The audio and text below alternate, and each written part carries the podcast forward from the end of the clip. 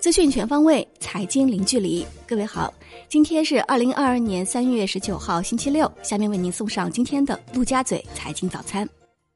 首先是热点聚焦：金融支持浙江高质量发展建设共同富裕示范区的意见发布，提出要推动建立与浙江共同富裕示范区建设相适应的金融体制机制，健全资本市场服务高质量发展机制，加快推动上市公司高质量发展。推动所有金融活动依法依规纳入监管，加大金融领域反垄断和反不正当竞争监管力度，防止资本无序扩张。证监会、财政部要求进一步提升上市公司财务报告内部控制有效性。防范对财务报告信息作出虚假记载、误导性陈述或者重大遗漏的风险，特别是防止上市公司董事、监事、高级管理层和实际控制人等关键少数的舞弊风险。证监会正会同相关部委进一步深入推进基础设施 REITs 试点，一是要指导交易所抓紧制定 REITs 扩募规则，二是研究推动保障性租赁住房 REITs 试点。上交所和深交所正在积极推动保障性租赁住房瑞次试点，尽快落地成熟项目。工信部原材料工业司和装备工业一司共同召开锂行业运行和动力电池上游材料涨价问题座谈会，要求产业链上下游企业要加强供需对接，共同引导锂盐价格理性回归，加大力度保障市场供应。环球市场方面，周五美国三大股指全线上涨，连续四日录得上涨。道指涨百分之零点八，报三万四千七百五十四点九三点；标普五百涨百分之一点一七，报四千四百六十三点一二点；纳指涨百分之二点零五，报一万三千八百九十三点八四点。本周道指涨百分之五点五，标普五百涨百分之六点一六，纳指涨百分之八点一八。标普五百、纳指创二零二零年十一月以来的最大单周涨幅。个股方面，赛富时涨百分之三点九，耐克涨百分之二点九八，纷纷领涨道指。万德美国科技指数涨百分之二点二八，本周涨百分之八点零六。特斯拉涨百分之三点八八，苹果涨百分之二点零九。热门中概股继续飙升，滴滴出行涨百分之六十点一六，老虎证券涨百分之三十三点六六。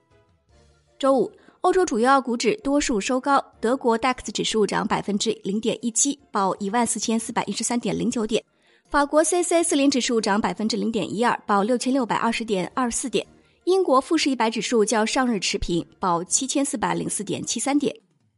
宏观方面，两部门表示，自今年起至二零二四年末，对小型微利企业年应纳税所得额超过一百万元但不超过三百万元的部分，减按百分之二十五计入应纳税所得额，按百分之二十的税率缴纳企业所得税。财政部公布，一到二月全国一般公共预算收入四万六千二百零三亿元，同比增长百分之十点五；个人所得税四千零四十三亿元，增长百分之四十六点八；证券交易印花税七百三十七亿元，增长百分之十点七。前两个月国有土地使用权出让收入七千九百二十二亿元，下降百分之二十九点五。国家卫健委表示，动态清零的做法符合中国国情，符合科学规律，路子是对的，效果是好的。尽管动态清零的防控措施会对部分地区的生产生活带来一些影响，但这些影响是短期的，防范是有限的。国内股市方面，周五上证指数收盘涨百分之一点一二，报三千两百五十一点零七点；创业板指数涨百分之零点一一，报两千七百一十三点七九点；深证成指涨百分之零点三一。报一万两千三百二十八点六五点，大市成交不足一万亿元。煤炭、地产、银行、保险等造好。贵州茅台、宁德时代、海天味业、药明康德等尾盘集合竞价被砸盘。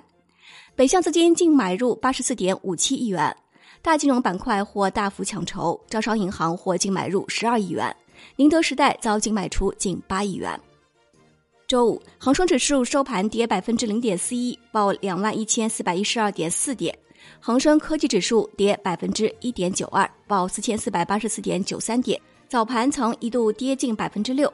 科技和医药板块领跌，能源和电讯板块走强，地产股分化。南向资金净买入超二十八亿港元，李宁获净买入十二亿港元。证监会原主席肖钢表示，量化投资有利有弊，中国市场流动性较充分，换手率高，自然人散户多，量化做得太大对市场不利，对散户也不公平，要予以限制。万德统计显示，下周共有二十七家公司合计三十点四九亿股限售股陆续解禁，按周五收盘价计算，解禁市值超两千一百五十七亿元，其中万华化学解禁规模高达一千三百九十二亿元。另外，景浪科技解禁市值三百一十点八六亿元，贝泰尼解禁二百五十八点一五亿元。港交所首家 SPAC 公司三月十八号正式在主板上市，首发筹资十点零一亿港元，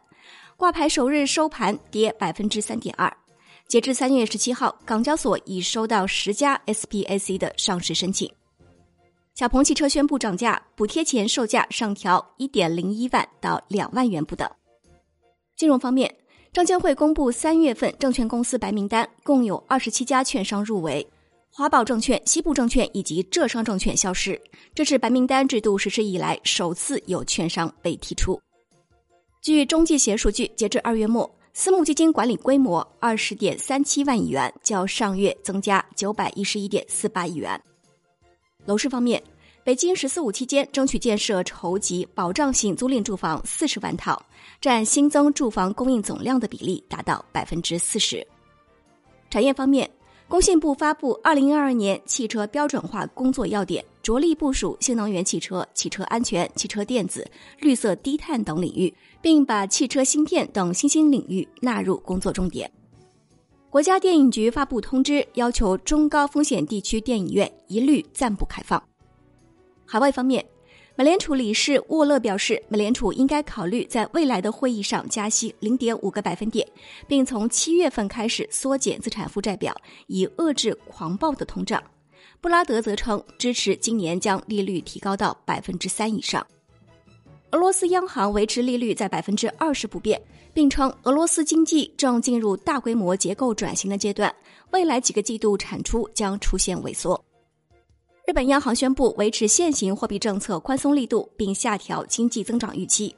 日本央行行长黑田东彦表示，日本不需要也不适合收紧货币政策。日本二月 CPI 同比上涨百分之零点六，为连续六个月同比上升，并创二零二零年二月以来最大升幅。国际股市方面，消息称，波音正与达美航空谈判，后者可能订购一百架波音七三七 MAX 飞机。商品方面。国务院副总理胡春华强调，要大力实施大豆和油料产能提升工程，加快恢复东北地区大豆面积。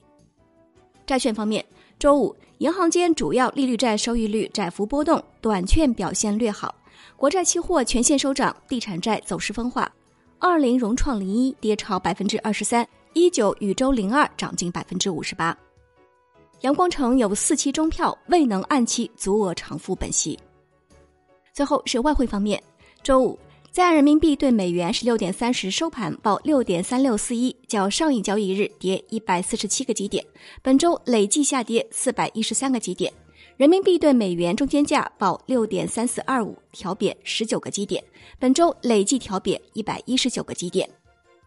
以上就是今天陆家嘴财经早餐的全部内容，由万德基金 A P P 特约播出，感谢您的收听，我是沈丽。下期节目我们再见。